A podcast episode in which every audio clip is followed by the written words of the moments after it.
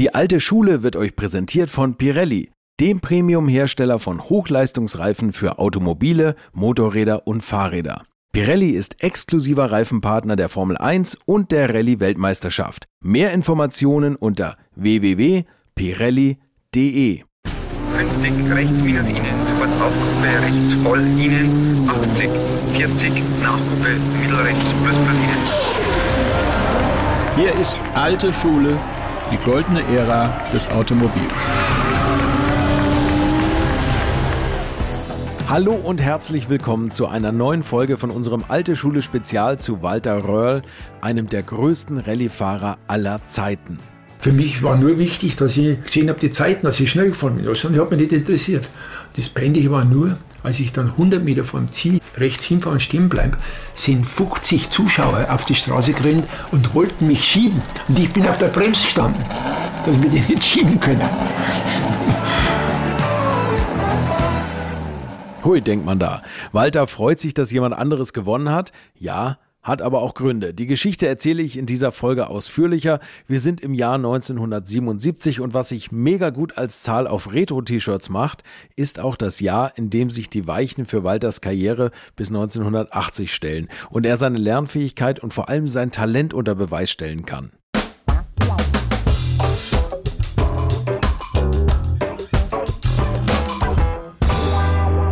Okay, in der letzten Folge haben wir ja schon angedeutet, dass Walter zwar das Team bei Opel mochte, aber gleichzeitig auch ziemlich von den Fahrzeugen der Marke mit dem Blitz und vor allem von deren Haltbarkeit angenervt war. In einem seiner Bücher schreibt er auch sinngemäß, bei aller Enttäuschung mit dem Kadett war ich überzeugt, dass wir dem Escort und dem Fiat überlegen waren. Wir mussten halt die Hunde aussortieren, aber das ist nicht gelungen. Fünf Starts in der WM fünf Ausfälle. Das hat mir fast mein Selbstvertrauen als Rallyefahrer zerstört, aber mein alter Freund Herbert Maracek half mir, einen 911er aufzubauen, damit ich mal wieder Spaß am Fahren hatte. Man muss dazu wissen, dass Opel als Anhängsel von General Motors damals im Vergleich zu anderen Marken ziemlich stiefmütterlich mit dem Motorsport in Deutschland umgeht. In der letzten Folge haben wir auch schon darüber gesprochen. Helmut Hellebein schistelt nach Aussage von Röll mehr oder weniger alleine als Technikverantwortlicher an den Rennfahrzeugen herum und der neue Managementbesen Tony Fall, der nun Leiter der Abteilung wird, kehrt noch nicht so richtig gut. Und auch wichtig, aus dem Buschfunk hört Walter, dass Tony Fall Röhrls private Fahrzeug- und Markenwechsel missfallen. Walter, der einfach nur fahren und besser werden will, den wurmt das natürlich. Nun erst recht, denkt Walter sich und zack meldet er sich mit dem 911er Boliden für die Rallye San Martino di Castrozza an. Sein Beifahrer ist so ein junger Typ namens Christian Geisdörfer, den er vom Skifahren und von Opel Irmscher kennt. Christian Geisdörfer selbst hatte natürlich schon länger ein Auge auf Röll geworfen, vielleicht schon spürend, dass deren beide Ausnahmetalent zusammen im Cockpit eines Rallye-Autos nur Sieg bedeuten kann. Ja klar, der war damals natürlich der große Hero, der war mhm. 74 Europameister geworden. Mhm. Ich selber habe das natürlich verfolgt, da war ich noch in der Bank auf der Ausbildung. Wir hatten 72 die Olympiade in München und aufgrund guter Leistungen in der Bank durfte ich am Olympiagelände, gab es ja damals noch so eine Anachronie der Vergangenheit, eine Wechselstube. Ja? Weil so, es gab okay, eine gemeinsame Währung. Stimmt, ja, klar, ja. In Europa 15 oder 16 verschiedene Währungen. Da war dann am Olympiagelände war eine Wechselstube, wo wir also Devisen gewechselt haben.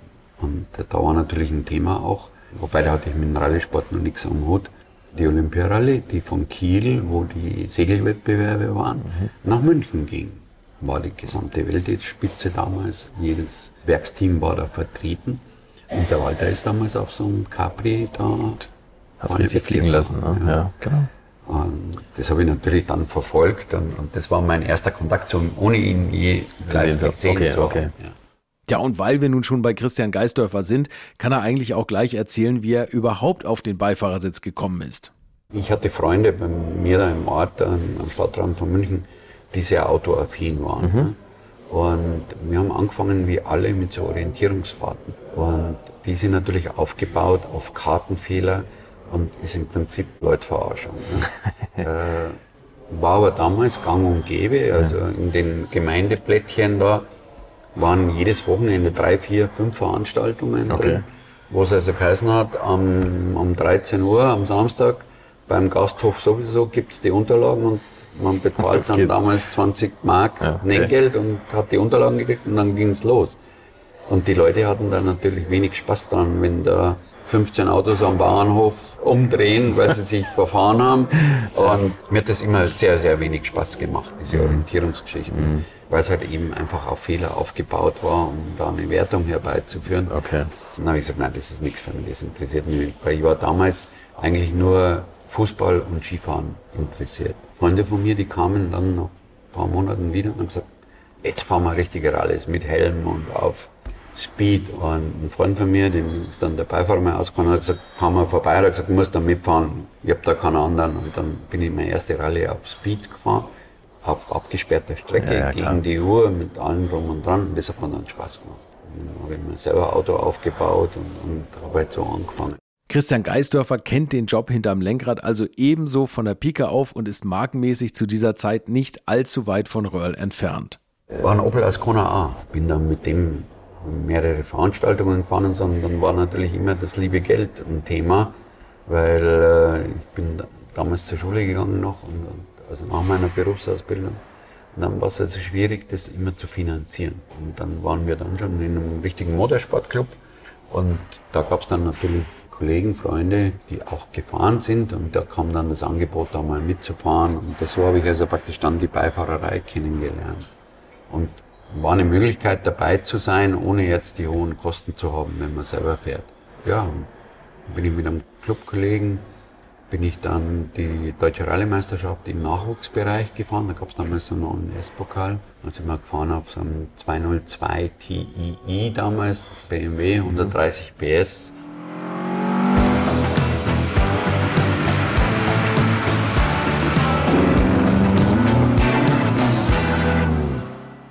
Gut, dass Christian Geisdorfer einen BMW erwähnt. Das erinnert mich an einige schöne Geschichten, die jeweils ausschließlich auf schnellem Asphalt der Rundstrecke spielen und die irgendwie für die stete Suche Walters nach neuen Herausforderungen stehen. Dazu hatte ich mal mit Kommentatorenlegende Rainer Braun ein Gespräch, wo er sich erinnert, wie er Walter auf der Rundstrecke außerhalb des Rallye-Metiers wahrgenommen hat. Da habe ich einen ganz anderen Walter Röhrl erlebt. Einer, der irgendwie nicht aus sich rausgehen konnte. Ich habe das ja zum Teil kommentiert, habe aber auch sehr gut beobachtet, dass ich da einen Walter Röll gesehen habe, der ein anderer war als im Rallyeauto. Der war im Rennauto zwar genauso gut und besser als alle anderen, aber der durfte nicht, wie er wollte und konnte. Das ist für ihn ganz schlimm gewesen. Er war immer ein treuer Diener seines Herrn, nämlich entsprechend denen, die da gerade mehr Punkte brauchten als er. Und er hat immer alles abgesichert und ist immer brav der Regie gefolgt, die ihm dann gesagt hat, wann gewechselt werden muss. Ich glaube, der hat nur ein einziges DTM-Rennen gewonnen. In zwei Jahren Audi, zweieinhalb Jahren. Und am Norrisring ist er mal so lange vorne weggebrutzelt, dass allen der Angstschweiß ausgebrochen ist mit dem DTM Audi, bis dann endlich er in der letzten Runde den äh, designierten Sieger vorgelassen hat. Ja, aber er sagt, das musste jetzt mal sein. das ist ja mein Publikum, die Bayern. Ähm, und sonst hat er das immer ganz unauffällig gemacht. Da war es recht auffällig. Ich muss noch sagen, er ist total loyal. Er würde nie öffentlich hinterher sagen, also ich durfte ja nicht. Ne? Das sagt ja. er dir im privaten Gespräch. Das wird ja. er nie am Mikrofon machen, weil er ist einfach ein ganz loyaler Mensch, der äh, zu seinem Arbeitgeber hält, zu dem, der ihn bezahlt und der würde den nie ans Messer liefern. Das sagt er nur Freunden, von denen er dann weiß, dass die das nicht unbedingt wieder über Mikrofon weitergeben. Heute können wir das ja sagen. Heute ist wurscht. Heute ist wurscht. Wer 75 wird, fährt keine Autorennen mehr, höchstens historisch. Und da können wir alles ausbreiten. ja, da spricht der Journalist aus ihm. Und genau das machen wir hier in diesem Alte Schule Spezial.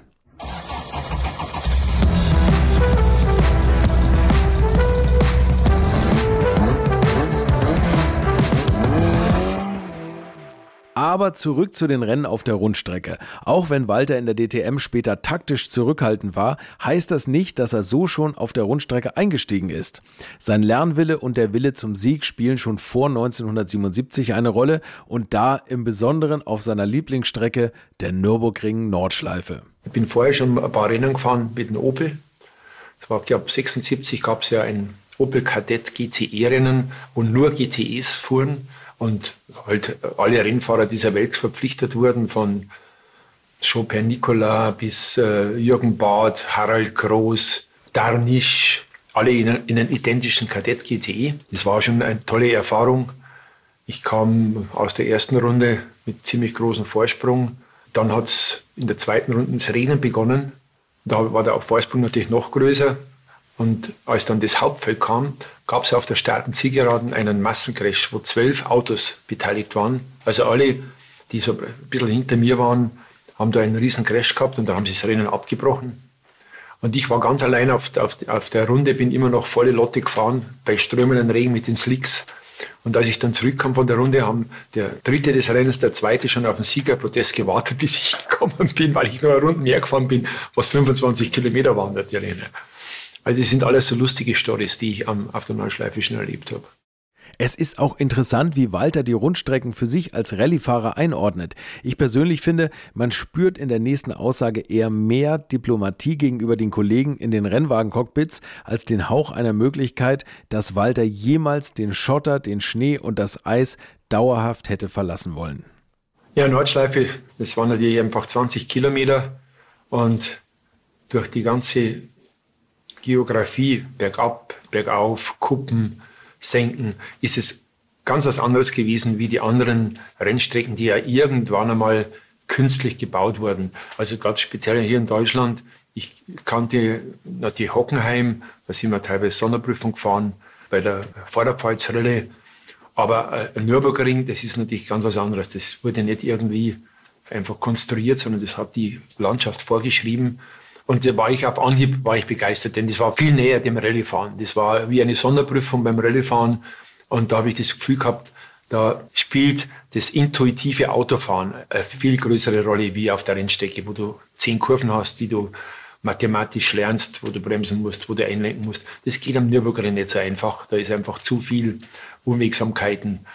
Das Auto bekommt Druck, das Auto wird leicht, das Auto hängt nach außen, das Auto hängt nach innen. Also das ist für mich, habe immer gesagt, wenn alle Rennstrecken so wären wie der Nürburgring, die Nordschleife, dann hätte ich vielleicht auch Rennfahrer werden können.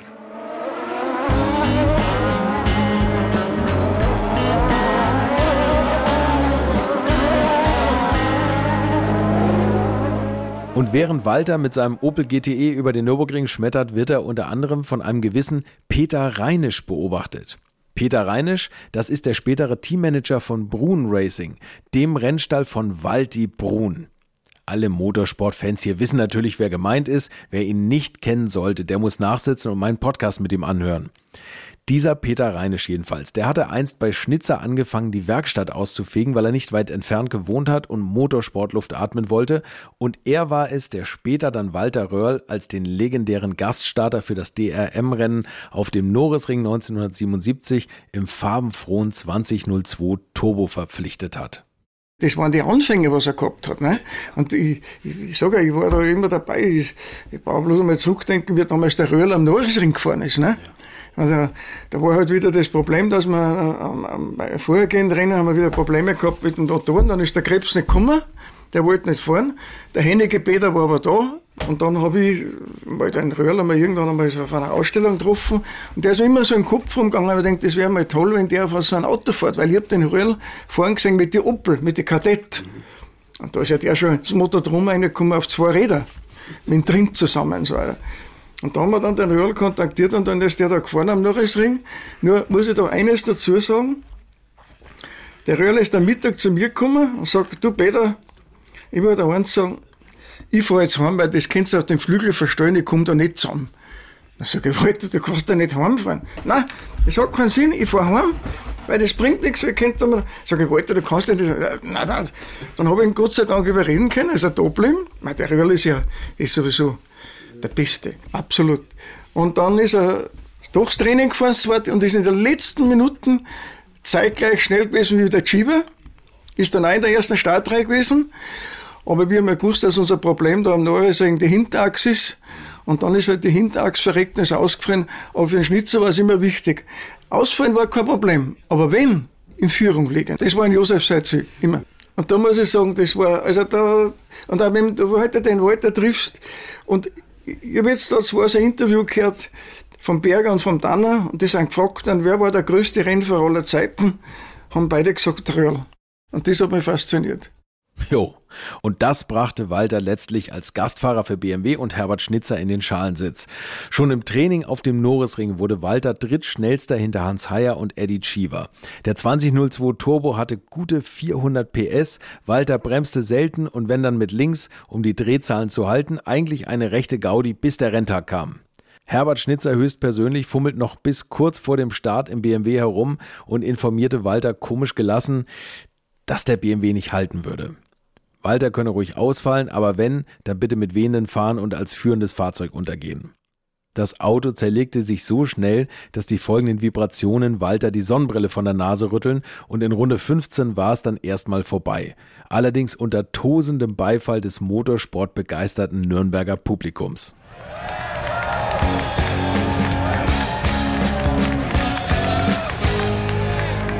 Leute, mir fällt gerade ein, der Hans Heyer, erfolgreicher Rennfahrer, der in der DRM dreimal Meister war und Unternehmer mit Hut und Helm, der hat mir mal eine kleine Anekdote erzählt, die uns hier gerade wunderbar zu Walters Erfolgszeit mit Fiat überleitet. Das war die ABBA-Zeit. 131er Fiat war ja ein ABBA. Ein gut, tolles Auto war das. Also eine Limousine mit richtigen Rennauto. Also ja, natürlich, perfekt, wunderbar. So, was passiert? Äh, ich zeige dir jetzt mal, wie das geht. Ich sage, ja klar. Ich sage, ich Beifahrer, hast einen Knall, mir ist schon schlecht, wenn ich dran denke. Dann ist der mit mir der Hatzenbach außen rumgefahren. Also hinten rum, bei der Schmitz da oben vorbei, rein. Äh, und wirklich an der Hatzenbach vorbei, wo ist hier der Zaun. So, und dann geht er hier hoch und da sind die Bäume. Ne? Da kommt der, der Vater von der Sabine Schmitz, der hat eine Bierkutscher, ne? Hat er immer die, die, die Bier durch die Gegend geschaukelt, mit einem dreieinhalb Tonner, uns entgegen. Ich denke, jo, das Wort, jetzt ist Schluss. Der hat noch nicht, der war nicht angeschnallt, nix. Fährt volles Rohr auf den los, fährt in den Wald rein, top, top, top, um die Bäume rum runter und sagt, dann habe ich dich erschreckt. Das war dem völlig egal. Unglaublich. Der, der, die Augen von dem Schmidt sehe ich immer noch. Fiat 131 Abarth. Schaut euch, also die, die das Fahrzeug nicht kennen, mal ein paar Bilder von dem Auto im Internet an. Rein optisch ist das zu den Fahrzeugen damals ein ziemlicher Unterschied. Weniger fließend, sehr eckig, konkret null verspielt, ganz nüchternes, gerades italienisches Design. Die 80er zeigen sich deutlich. Ich persönlich finde den 131 wahnsinnig hübsch und letztlich hat das italienische Design des 131 nahtlos an den Erfolg der 124er Reihe von Fiat angeknüpft, die überall auf der Welt, in der Türkei, in Spanien, der Sowjetunion, in Polen, sogar in Indien unter Lizenz nachgebaut wurde. Aber wie ist nun Walter überhaupt in das Cockpit der Italiener gekommen? And in fact, I had the opportunity to meet in person Walter in San Martino di Castrozza when he was there with a private Porsche. I say, but Walter, why you are here with a private Porsche? Yeah, because I was really looking to do the Israeli that I like in the Dolomite, etc., etc and I had to rent a car. Yes, rent a car. You that why? Yeah, because Opel is not doing in the program. I said, I said, look, Walter, I give you a present. Ha, stopp, stopp, stopp. Der Mann mit dem guten Englisch und dem italienischen Akzent ist Daniele Audetto, damals Motorsportchef und Visionär bei Fiat. Er erzählt hier, dass er Walter 1977 bei der Rallye San Martino di Castrozza ein sehr außergewöhnliches Angebot gemacht hat, als er mitbekam, dass dieser seinen privaten Porsche 911 nur schonend bewegt und schon gar nicht damit trainieren wollte, sondern Ausschau nach einem Mietwagen hielt. I give you a present. I prepare you one of our muletto, the recce car. I make it perfect. You go for fun, enjoy yourself, you test the car and have fun leave uh, your beautiful uh, Porsche Immaculate in the garage and don't destroy it in the Mangen that is, was a very famous and rough special stage. So then with uh, your help, of course, I think you discuss uh, after the dinner in the restaurant of Hotel Colfosco in San Martino di Castrozza, where we all the team were, you know, with the Lancia, Fiat, etc., etc. And uh, at the end, uh, Walter accepted to do the rally. He just tested the Fiat 131 a uh, few kilometers, almost nothing. He didn't know the car. But I had a meeting with my team uh, especially with Pianta, the technical director, and the Silekia, the sporting director, to make the car immaculate. They say, change whatever you want, make it uh, really better than you. And when Walter arrived to the service points, clean the windscreen and uh, you know give him the best service we can. And in fact, Walter did a fantastic rally. He was too fast with a car that he didn't know. He almost catch Sandro Munari down the Mangan famous special stage. He was in front of all other Fiat, including Verini that need the points uh, to win the European Championship. Als Walter gern und dankend das Angebot annimmt, lässt Audetto sofort ein Trainingsfahrzeug komplett zum Wettkampfmonster mit 250 PS aufrüsten.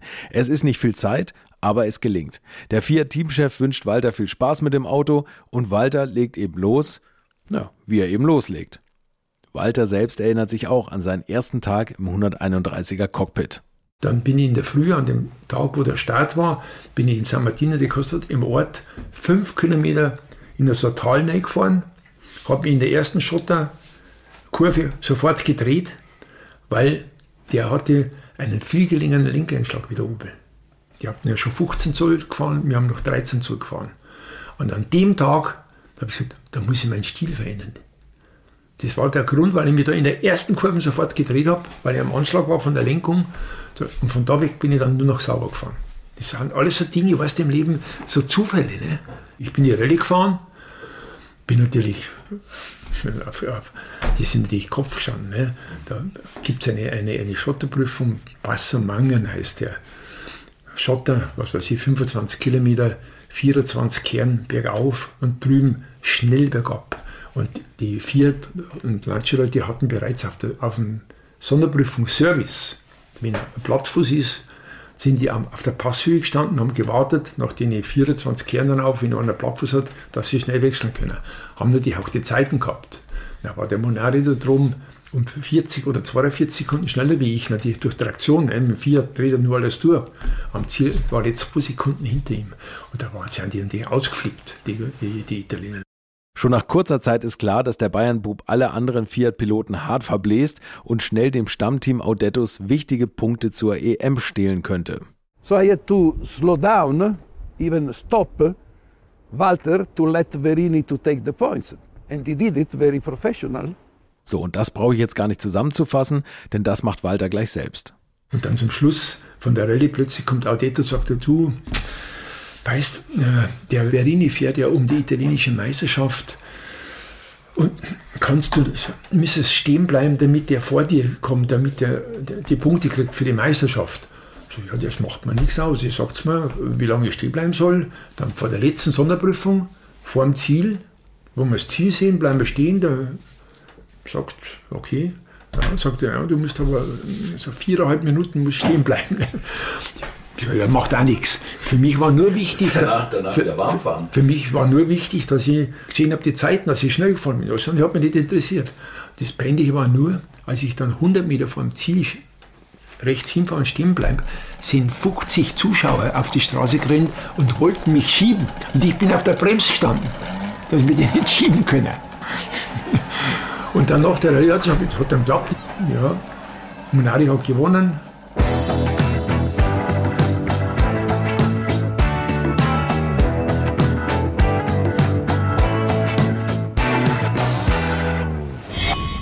Walter Röhrl hat in seiner mehr als 50-jährigen Karriere ja so viel ungefilterten Motorsound gehört, dass seine Ohren über die Jahre doch etwas gelitten haben. Und ich schwöre euch, das merkt ihr ihm nicht an. Denn nicht nur beim Autofahren war ihm das Zusammenspiel aus Mensch und Technik ja immer besonders wichtig, sondern auch bei seinem Hörgerät. Und darum vertraut Walter Röhrl den Geräten von Signia. Und die feiern ihren Markenbotschafter und sein Lebenswerk zu dessen 75. Geburtstag auf eine ganz besondere Art und Weise, nämlich mit der exklusiven 75 Edition Walter Röhrl.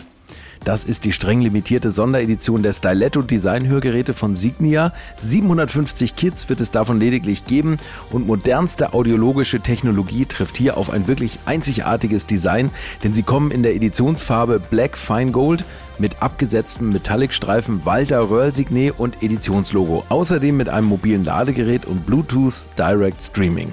Und weil man eigentlich nie genug Röhrl bekommen kann, gibt es zusätzlich noch ein exklusives Fanbooklet mit vielen Anekdoten, Zitaten und Erfolgsgeschichten aus dem Leben der Motorsport-Ikone. Entdeckt auch ihr den Sound eures Lebens. 750 der streng limitierten Kits in purer Ästhetik. Die 75 Edition Walter Röhrl ist ab Ende März nur im unabhängigen Hörakustikfachhandel erhältlich und die Händler und noch mehr Infos und vor allem Fotos dieser exklusiven Hörgeräte und ein ganz besonderes Video mit Walter Röhrl findet ihr im Netz unter signia.net slash 75-Edition. Der Link steht auch nochmal in den Shownotes natürlich und hier geht's jetzt weiter mit dem Leben von Walter Röhrl. Aber weiter. Daniele Audetto in seinem Interview mit Christian Geisdorfer, das er für unser gemeinsames Buch zu Walters 75. Geburtstag geführt hat, führt aus, welche Ideen ihm in Bezug auf Walter kommen, der ja eigentlich noch beim Konkurrenten Opel unter Vertrag ist. At the end of the rally say, look, Walter, I make you a proposal. Do you have a contract with uh, Opel? He say, kind of. Kind of was not really I have a contract. So I say, listen, in 10 days or two weeks, we have the World Championship Rally in Canada. You go there, and then I propose you a contract, and I think I talk with you more or less about the money, etc. I give you a good uh, fee for uh, next year, and I want an option for more years. So you will become an official Fiat Group driver. Oh, let me think. I, okay, but you know, you cannot think for too long because the cars are leaving to Canada and I have to prepare the car for you in one or two days. Also steht ein Cockpit auf einen Weltmeisterschaftslauf in Kanada in Aussicht, plus Vertrag für ein Jahr mit Option auf mehr. Keine schlechte Ausbeute für eine Rallye, die Walter eigentlich nur zum Spaß fahren wollte. Und auf jeden Fall sagt Audetto, in fünf Stunden geht der Flieger nach Kanada. Wenn du willst, kannst du für uns einen WM-Lauf in Kanada fahren. Sage ich zum Pitz. Er sagte, das geht nicht. Ausgeschlossen. Sie sagte, wir müssen in Deutschland fahren, wir müssen irgendwo dem, dem Menne helfen, dass der deutscher Meister wird. Der ist einmal mit dem Warnberg gefahren und dann mit einem anderen, da ging's, der wäre deutscher Meister geworden. So, das, du, wir können jetzt nach Kanada fliegen, trainieren zehn Tage, dann fliegen wir nach Deutschland, fahren die Rallye und dann fliege ich zum Start wieder nach Kanada. Na, das geht nicht. Daneben stand Christian, sagt, ich fahre sofort gell, nach Kanada. Ne? Fünf Stunden später bin Christian nach Kanada geflogen. So geht's. Christian Geisdorfer sieht natürlich sofort die Chancen, aber auch die Schwierigkeiten hinter diesem Unterfangen. Und dann war natürlich ein Problem implementiert. Ja. Walter hatte einen Opel-Vertrag, ich hatte einen Toyota-Vertrag, hätte den deutschen Rallye-Meisterschaftslauf fahren müssen. Und ich habe aber dem Walter zugeredet, weil ich so fasziniert war von der Organisation in dem Fiat-Team, mhm. welcher Präzision und Professionalität das gemacht. Und ich habe gesagt, das ist die Zukunft. Wenn du jemals in einem Sport was erreichen willst, musst du zu Fiat fahren. Und nein, das war dann ein ziemliches Bauchhöhe-Thema, aber im Endeffekt haben wir das gemacht. Die beiden Fiat Newcomer telefonieren jeweils mit ihren Rennstellen und hemdsärmlich wie die Zeit damals eben war, ging es dann doch irgendwie. Und eins kommt hinzu, Walters Loyalität. Er hat immer versucht, korrekt zu sein, auch zu den Opelanern, nur manchmal macht der Zufall eben einen Strich durch die Rechnung. Ich wollte dann wirklich heimfliegen zur Rallye an dem Tag. Bin beim Einchecken in Montreal. Ich hätte nach New York müssen und von New York dann nach Frankfurt. Bei Einchecken sagt er, warum haben Sie das Visum für Amerika? Ich, sage, ich will nicht nach Amerika, ich will nach, nach Deutschland. Sagt ohne Visum können Sie nicht, auch in, in Transitbereich. Das geht nicht. Und dann habe ich nicht heimfliegen können. Das war ja alles nur geplant, dass ich heimfahre, um, um den, das Rallye zu fahren. Ne? Das war natürlich auch so eine Situation, aber der Jochen hat das alles, alles, alles weggesteckt natürlich. Und dann sind wir da mit fünf Fiat gefahren. Fünf Autos, gell? McKinnon, Timo McKinnon, Timo der Schreckliche, Simo Lampinen, Salonen, Alleen, Röhrl. Vier Finnen und also ein Bauernbauer aus, aus Bayern. Und was wirklich ungewöhnlich war, irgendwo anscheinend hat er auf der Sonderprüfung, wo er ausgefallen ist, ist er gestanden und hat dann uns vorbeifahren sehen. Auf jeden Fall hat der zugeschaut, kam später mal an einen Servicepunkt von, von Fiat und sagt, äh, also ich habe mir gedacht, Autofahren können nur Finnen. Aber ich muss sagen, Bur, was du da gesagt hast, Bruder, das war für mich natürlich der Timo, der Schreckliche, der große Meister, sagt zu mir, dass das einmalig war, wie ich gefahren bin. Also das werde ich auch nie vergessen. Das ist und dann ist lustig, sind der Marco und ich auf der gleichen Sonderprüfung innerhalb von einem Kilometer beide mit Motorschaden ausgefallen, weil wir zwei hatten das erste Mal eine Trockensumpfschmierung. Wir haben das erste Mal probiert und, und dann sind wir zwar dann innerhalb von einem Kilometer die zwei Autos mit Motorschaden ausgefallen. Aber da war für mich klar, es gibt nur einen, ein Ziel, ich gehe zu Fiat. Zack, nun tummelt sich Walter zwischen den Größen der Szene und fährt mit ihnen sogar in einem Team. Kurz mal etwas zur Technologie der Trockensumpfschmierung. Hier gibt es jetzt keine Ölwanne mehr, äh, aus der das Öl abgesaugt wird. Das ist eigentlich perfekt für Wettbewerbsautos, da selbst bei hohen Fliehkräften durch ein kontinuierliches Umpumpen des Öls eine gleichmäßige Schmierung der Bauteile im Motor möglich ist. Denn wenn wegen des schwappenden Öls in der Kurve der Schmierfilm abreißt, dann war es das mit dem Motor. Wenn aber eine der Pumpen bei der Trockensumpfschmierung ausfällt, dann ist eben auch Schluss. Aber das war für das karrieremäßige Vorankommen kein Problem. Es ging nun einfach weiter, Schlag auf Schlag. Sofort Dreijahresvertrag und, und also und so kam das da. Vorher, ich muss sagen, ich habe hab immer Hemmungen gehabt, Opel zu verlassen. Ich gesagt, denen muss ich dankbar sein, die haben mich zum Europameister gemacht. Weißt du, weil damals gab es ja keinen Weltmeister, da war Europameister der persönlich höchste Titel. Ne? Wobei ich immer nur ein Ziel gehabt hatte, einmal Monte Carlo zu gewinnen. Alles andere hat mich nicht interessiert. Also das ist, ist auch heute nicht. Der Weltmeister oder Europameister ist und das denke ich gar nicht. Rallye fahren war für mich meine Siege in Monte Carlo. Das was zählt. Ne? Und dazu soll es ja auch noch kommen. Der Abnabelungsprozess von Opel geht dann doch recht schnell. Walter fährt noch die RAC in England und dann ist einstweilen bei Opel Schluss. Es gibt auch kein böses Blut und vielleicht hat Opel Motorsportmanager Tony Fall schon damals geahnt, man sieht sich immer zweimal im Leben.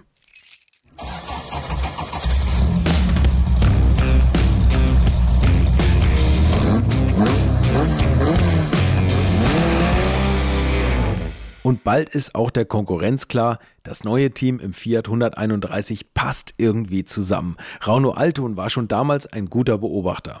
Also der, der Christian, der hat relativ wenig geredet während der Rallye. Er hat sich konzentriert und er hat also seine Papiere in beste Ordnung und also der war genau wie Walter richtig zielbewusst.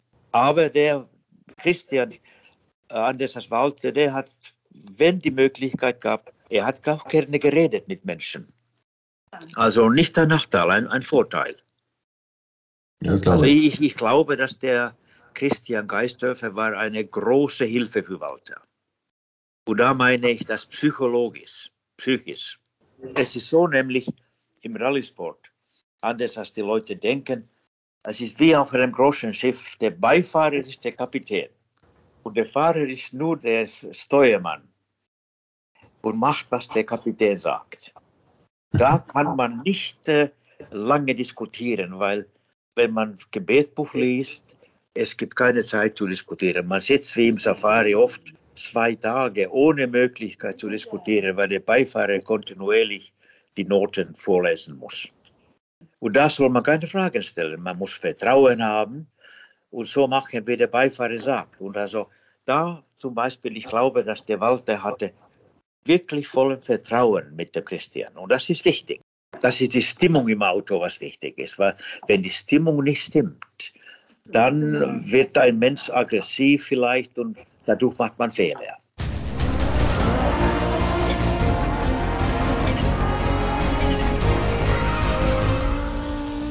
Walter und Christian sind bei Fiat angekommen. Walter liebt auch das Miteinander im großen Team, das gemeinsame Essen, die italienische Lebensart und den professionellen Umgang mit Mensch und Maschine. Die Klamotten sehen schicker aus und er verdient das Vierfache im Vergleich zu vorher.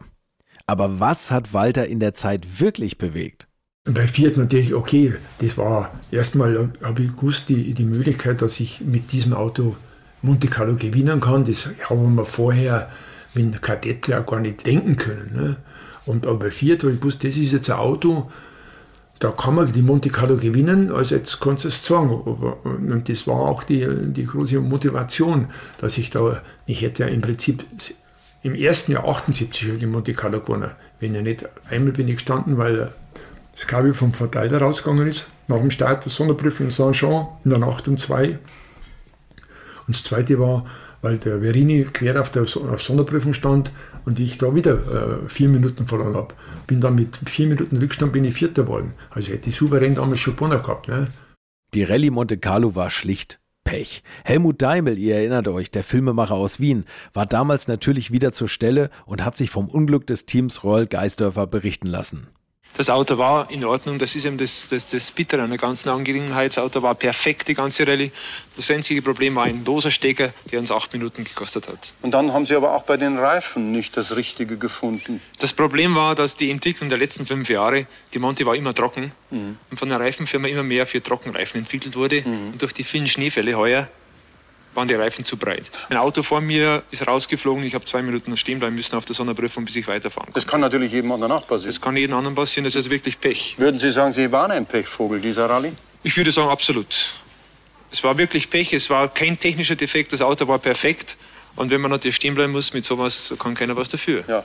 Ja, ich fahre jetzt erst seit kurzem Rallyes und wir haben uns beim Rallyfahren kennengelernt, haben uns dann über Skifahren näher kennengelernt und so haben wir gesagt, warum sollen wir eigentlich mal nicht zusammen Rallye fahren? Mhm. Und das haben wir eben heuer verwirklicht. Mhm. Ich habe also keine Probleme, 70 Stunden nonstop Auto zu fahren. Und 70 Stunden, 70 Stunden. muss man Ich bin 70 Stunden, aber Auto fahre nicht auf der Autobahn, ja. sondern auf kurvenreichen Strecken, wo Sie jede Sekunde konzentriert sein müssen. Auch hier wieder ein Literaturtipp. In seinen Büchern beschreibt Walter sehr gut die einzelnen Rennen, oft auch üppig bebildert. Bei dem Rennen, was gerade erwähnt wurde, gibt es ein Foto, wo man Verini am Rande der verschneiten Piste stehen sieht und die beiden anderen Fiat-Teams mit ihren dicken Radkasten hintern vorbeischleichen. Übrigens gefolgt von einer gewissen Michelle Mouton auf Lancia Stratos. Und diese besondere Frau werden wir auch noch in einer der nächsten Folgen näher kennenlernen. Daniele Audetto ist noch immer begeistert von Walter, rückt ihn sogar in die Nähe der Kunst. First of all, the speed, natural speed. That is something, you know, like the artists, you know, like Picasso, Monet, Cézanne. You are born with something special, and that is uh, natural for him, you know. So the speed was incredible. But also, he was very professional, very calm, very going to the details in the preparation of the car, etc., etc.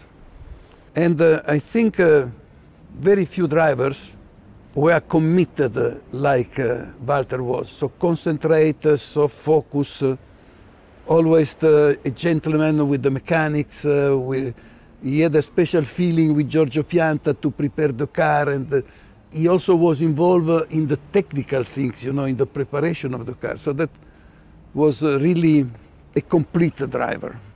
Auf den Monte Carlo Rallyes Ende der 70er ist dann auch Renningenieur und der spätere Projektleiter Roland Kussmaul mit Porsche unterwegs. Jürgen Barth ist einer der Fahrer. Und natürlich treffen sich die Deutschen im Hotel an der Strecke beim Training und tauschen sich aus. Roland Kussmaul, heute übrigens ein enger Freund von Walter, kann sich noch gut an den Fiat-Piloten von damals erinnern. So diese Underdog-Rolle gefällt ihm unglaublich gut, mit irgendeinem Auto zu fahren, wo alle sagen, da ist gar keine Chance. Und dann geht es bei ihm trotzdem bei der Monte. Wir haben ja 78 äh, das erste Mal uns bei der Monte rumgetrieben, der Bart und ich, mit dem 24er Sauger haben wir damals angefangen. Und da haben wir uns damals dann gut kennengelernt, weil man auch im Training, wenn man trainiert hat unten, sind wir fast immer im gleichen Hotel gewesen oder ähnliches Hotel und hat sich abends getroffen. Und da habe ich ihn mehr kennengelernt, weil er einfach nicht nur ein toller Rennfahrer ist, sondern der Mann hat ein fotografisches Gedächtnis. Also der hat mir da oft abends dann erzählt, in Bürsee da oben, wenn du nach zwei Kilometern kommst du rechts und dann in der Linkskurve ist innen ein Loch und da musst du aufpassen. Da darfst du nicht cutten, weil da kommst du in das Loch rein. Scheiße, von was redet der denn? Immer wieder hat sich das bestätigt. Also da gibt es eine Story. Die sind einmal schon in der Weltmeisterschaft, wo er richtig aktiv war. Hat der Christian Gebetbuch Start und dann 3, 2, 1 gib ihm. Der Christian sagt 290 links oder Mittel, Mittel links plus oder was halt die, der Code ist bei jedem. Sagt der Wallner, nee. Wie nee? Da vorne geht's rechts. Christian nochmal guckt. Da feststellt er das falsche Rotbuch mitgenommen. Also das hat Geschriebene. Da war natürlich klar, die Sonderprüfung war gegessen, weil den Schrieb hat er dann in den Fußraum runterlegen oder schmeißen können, wie auch immer. Und dann ist der Walter die Sonderprüfung gefahren ohne Christian und hat sie gewonnen. Da muss man sich mal, mal sich vorstellen, was bei denen so um haarscharf am Tod vorbeigeht oder so. Das sieht man ja, wenn man die Rallyes anguckt. Äh, aber das zeigt, dass er die Sonderprüfung eigentlich gespeichert hat. Er braucht den Christian zur Bestätigung eigentlich, zur Hilfe. Also die Abstände hat er vielleicht nicht im Kopf. Also wenn es Nebel hat, braucht er der Christian. Also mhm. da wie in, wo sie damals den Alleen da verblasen und so. Wenn der Christian sagt 250 äh, bis zur nächsten Kurve, dann kann er die 250 verwerten. Die hat er vielleicht nicht im Kopf, aber er weiß die Kurve. Er hat äh, Reaktionen manchmal, die sind, die sind schon grenzgängig, sagen wir mal.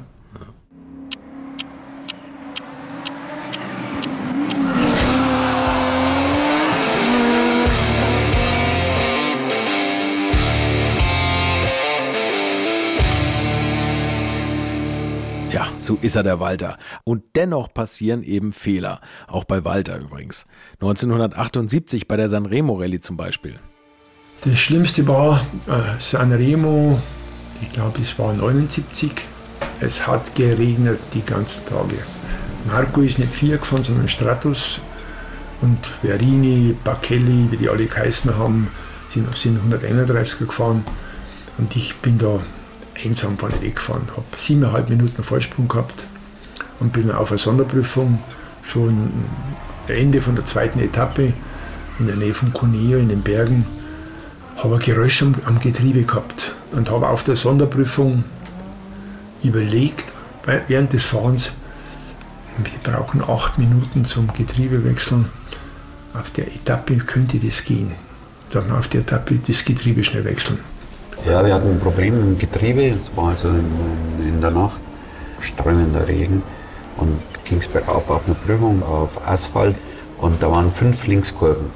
Und äh, der Walter war nicht sehr konzentriert, weil er auf das Getriebe da gehört hat und hat einfach die letzte von den fünf Kurven als vierte gesehen. Christian hat vorgelesen, war Kehre links, 150 links voll, 100 links voll.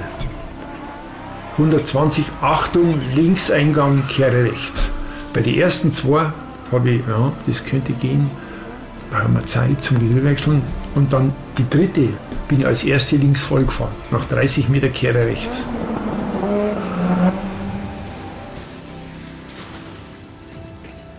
Einen Abflug. Okay. Irgendwo, ich weiß nicht, 40 Meter tiefer auf dem Dach gelandet und dann seitwärts vor die Eingangstür gefallen. Siebeneinhalb Minuten Vorsprung. 79 habe ich noch nicht so viel gewonnen gehabt. Ne? Ich habe gesagt, ich muss diese Unfallstelle verlassen, weil sonst hängen wir am nächsten Baum auf.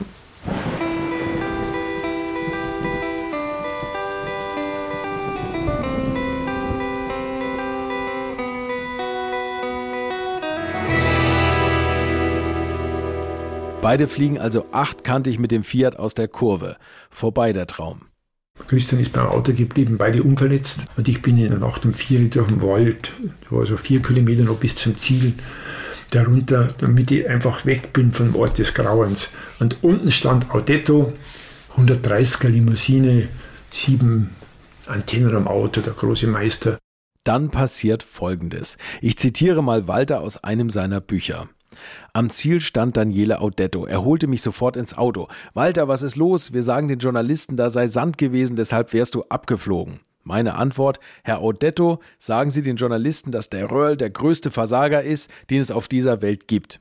Das war die Wahrheit. Nichts anderes sollte an die Öffentlichkeit. Morgens um elf kam ich ins Hotel. Da saßen Monika, Dieter Scharnagel und seine Frau Rita am Swimmingpool. Ich ging rein, blieb fünf Meter vor ihnen stehen und sagte, schaut's her, ihr seht den größten Idioten auf dieser Welt vor euren Augen. Ich lief vier Wochen wie ein geprügelter Hund durch die Welt.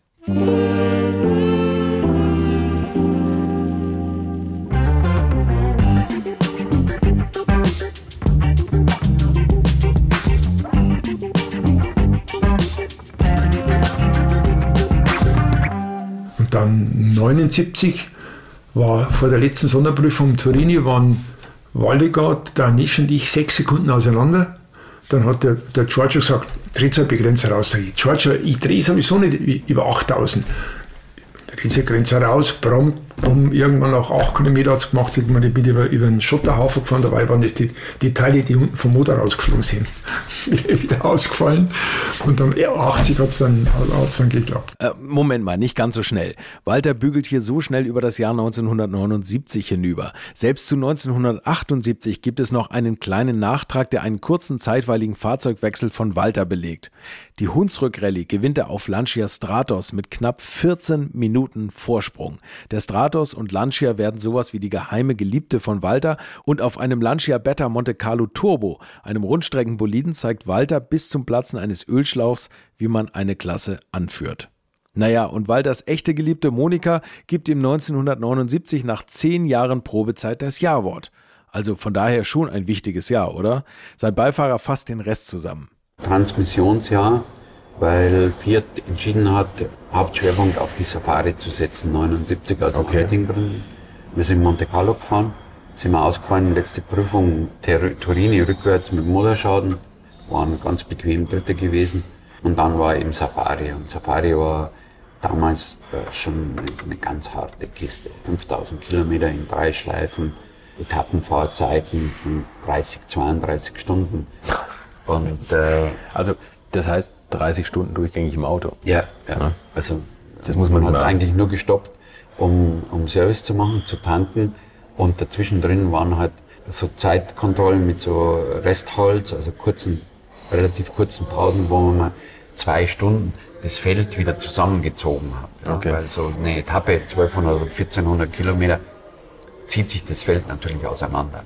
Also das muss man einmal durch Deutschland von Norden bis Süden am Limit über Feldwege sozusagen. Ja, oder? Oder? So und das Ganze dann äh, auch wieder zurück und wieder nach oben wieder zurück, weil 5000 Kilometer sind schon. Ja, nee, aber eine, eine Etappe, das ist ja, ja. das ist ja unglaublich. Ne? Ja. Und dann natürlich die ganzen Unabwägbarkeiten mit den Tieren, auch mit den Menschen natürlich, mhm. die ja eigentlich wussten, es ist Safari, weil die war immer Ostern. Je nachdem, wie spät Ostern war, war es natürlich auch schwierig mit sehr viel Regen.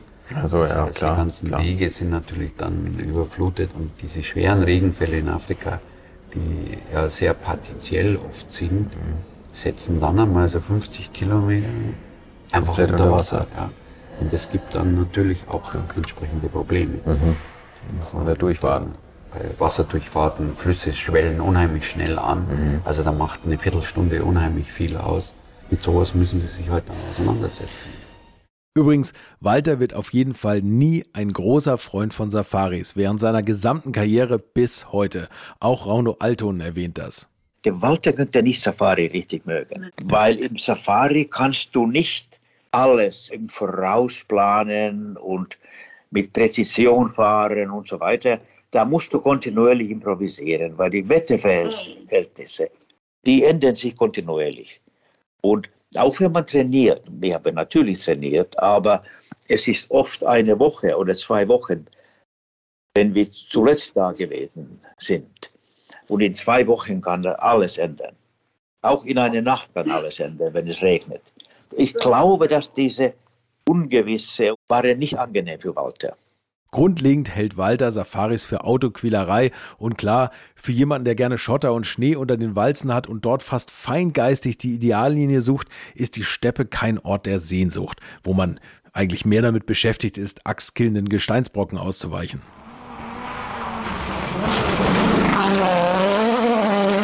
Und dann kommt die Rallye Monte Carlo 1980. Ist auch heute noch die Rallye mit den größten Herausforderungen. Die gilt es zu gewinnen.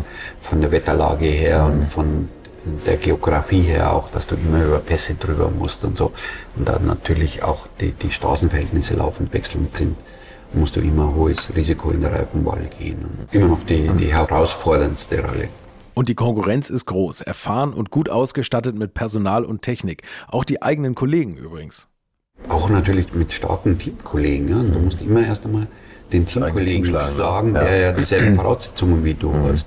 Die Italiener haben das immer perfekt gehandelt. Also alle Autos waren von der Motorleistung her gleich, waren ein PS Unterschied maximal und die Autos waren gleich vorbereitet und jeder hatte dieselben Reifen zur Verfügung. Und der Teamkollege war immer schon die erste Hürde und dann natürlich die Jungs auf den anderen äh, Wettbewerbsfahrzeugen. Ja. Die Länge der Rallyes natürlich auch. Es war immer eine große Herausforderung die aber das Team im besagten Gleichklang im Cockpit sauber abarbeitet und dann haben sie es geschafft. Walter hat letztlich mit 10 Minuten und 38 Sekunden Vorsprung vor dem Zweitplatzierten seinen Lebenstraum erfüllt. Der erste Sieg Monte Carlo, mein Lebensziel. Das war absolut mein Lebensziel. So gefühlsmäßig, wenn ich gewonnen habe, habe ich mich 10 Minuten gefreut. Wenn ich ausgefallen bin oder irgendwas war, war ich 14 Tage krank. Und da kann ich mich erinnern, wenn, wenn es 10 Minuten in meinem Leben gab, wo ich glücklich war, war das diese Fahrt von La Tourpie, der letzte Servicepunkt, runter nach Monte Carlo zum Ziel. Da fährst du die, die Strecke runter, wo sie dann tödlich verunglückt ist, die Grace Kelly. Das war in der Früh um 8 Uhr, Sonnenaufgangsmeer hat so silbern geglänzt. Und da sind wir da runtergefahren. Und ich habe gesagt, ich habe mein Lebensziel erreicht.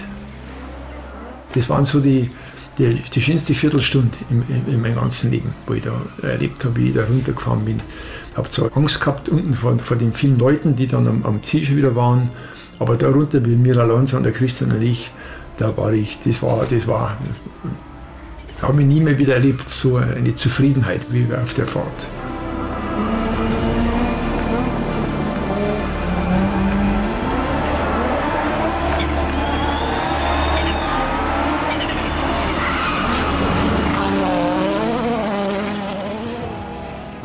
Christian Geisdorfer ist dieser Moment natürlich in tiefer Erinnerung geblieben.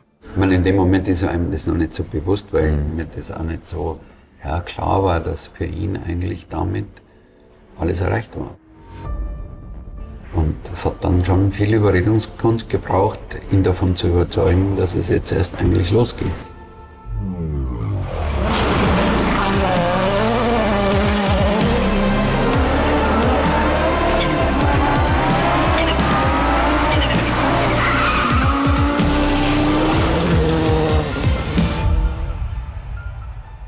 Und während Walter eher verschlossen bleibt, plant Christian schon seine kleine Show.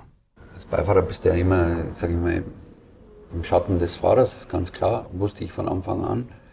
Und ich war natürlich von dieser Grace Kelly immer schon fasziniert gewesen. Ja. Dann hast du die also da vor dir stehen und ich habe mir das schon überlegt gehabt und ich war mit dem Herbert Völker, der damals als Journalist unterwegs war, habe ich, gesagt, sag ich, Handkurz Wien, äh, wie geht das? Ja? Was ist da los?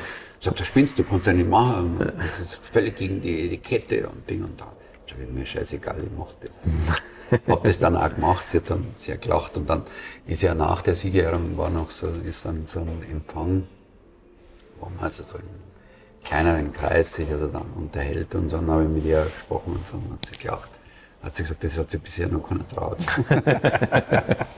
Ja, die Monte gewonnen. Und nun? Wir haben wenig gesprochen oder, oder halt nur, ja schon, ja, für den Christen war das natürlich auch, der war auch emotional sehr gerührt. Das ist unglaublich. Endlich haben wir das erreicht. Gell? Also es war, war also wirklich äh, äh, waren tolle Momente in meinem Leben. Dass dann diese Jahr weiterging und, und, und die Weltmeisterschaft, okay, das habe ich hingenommen, aber, aber, aber nicht irgendwie so richtig verdaut. Aber dann trotzdem ab zur Siegerehrung. Die Zielankunft ist bei der Monte Carlo immer am Freitagmorgen gewesen, da im Hafen. Und dann bist du ja, obwohl du todmüde bist, weil du bist 24 Stunden äh, nonstop im Auto gesessen, ja. unter höchster Anspannung. Aber du bist dann natürlich auch so voll mit Adrenalin. Mhm. Das, das, das läuft ab wie in Trance. Ja? Also Zielankunft, Champagner, Bam, Interviews, äh, Pressekonferenz, Hotel umziehen, Mittagessen, war so Moe Chateau-Empfang immer in, in so einem äh, Club da am Wasser. Das ging dann bis nachmittags um vier, halb fünf. Da ist dann die ganze Inneneinrichtung von dem Lokal ist da im Kamin verheizt worden. Also das war Party pur. Ja, ja. Walter, zwar auf den Sieg vorbereitet, aber nicht auf die folgende Show, denkt nicht an Party, sondern der muss erstmal passendes Schuhwerk finden. Weil ich keine gescheite Schuhe dabei gehabt habe, habe ich dann in Monte Carlo habe ich Schuhe gekauft. Ich kann mich erinnern, umgerechnet haben die 220 D-Mark gekostet oder irgend sowas. Wobei das erste Mal ja schon bei der Siegerehrung äh, 75 in Griechenland, ich weiß nicht, habe ich von Björn äh, irgendein Sakko irgendwann gehabt. Also wer alles Zweierung, weil ich nichts dabei hatte, nur Jeans und so. Ich hatte immer so, so als Schuhe, Butter, Butter-Schuhe haben sie geheißen. Die haben wenig Kost, gibt es in Afrika und haben äh, jahrelang gehalten, dass nichts kaputt gegangen war. Das war dann übrigens auch das letzte Paar Schuhe, das sich Walter selbst kaufen musste. Naja, zumindest fürs Cockpit. Und dann gab es auch eine Straßenschuh-Edition Röhrl. Es gab ja einen wunderbaren Fahrerschuh, so in, in Blau, ne, mit, mit Walter Röhrl. Und die habe ich aber natürlich alle für irgendwelche wohltätige Zwecke ich die verschenkt. Das habe ich nach wie vor. Das, äh, weißt, da habe ich einen Ausrüstervertrag gehabt von, von äh, Adidas und da habe ich jedes Jahr habe ich zwei Paar neue Schuhe oder was gekriegt. Ne? Und die habe ich, aber wie sparsam wie ich bin, habe ich nicht, solange die Fetzen vom ersten nicht weggehängt sind, habe ich keine neuen genommen. Und dann hast du nach acht oder neun Jahren hast du wieder mal einen ausgepackt, naja, Schuh super, toll. Dann bist du an der Einschloss, ja, wir machen eine kleine Wanderung, außer hier. Dann gehst du für die Haustür raus, spätestens nach 200 Metern, was, was ist jetzt? Hängt die Sohle weg, weil das ist dann, anscheinend ist die, der Kunststoff wird dann weich, dann ist es so ein, ein weißer richtig wie, wie ein Klebefleck, Batz, waren die Schuhe kaputt. Da habe ich natürlich gesagt, ja, das hilft alles nichts, müssen wir mal entsorgen.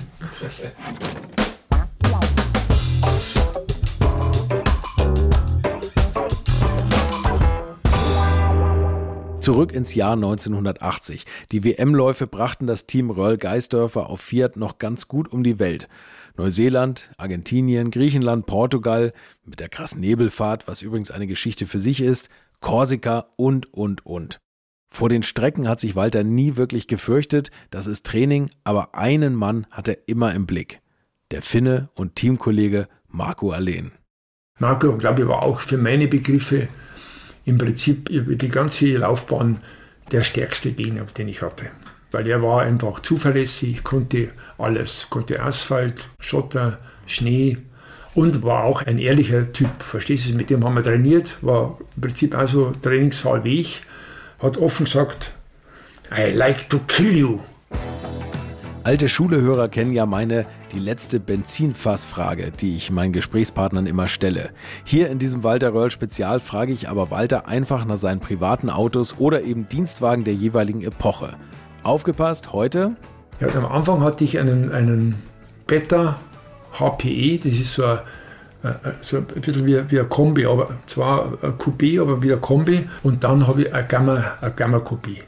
Das war ein schönes Auto, 2,5 Liter. Das war damals ein seltenes Auto, hat es nicht viel gegeben. 2,5 Liter, Vierzylinder Boxermotor war das. Ging gut und schönes Auto. Das war mein, mein Dienstauto.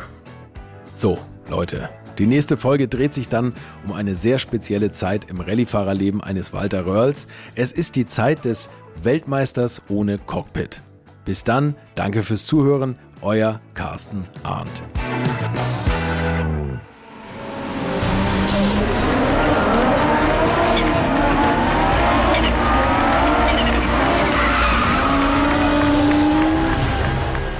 Walter Röhrl, 75 Jahre einer Legende, nach einer Idee von Carsten Arndt, Buch Lutz Neumann und Carsten Arndt, Sounddesign Philipp Klauer, unter der Leitung von Ruben Schulze-Fröhlich und Sven Rühlicke und das Ganze ist eine Koproduktion von Alte Schule und den Wake Word Studios.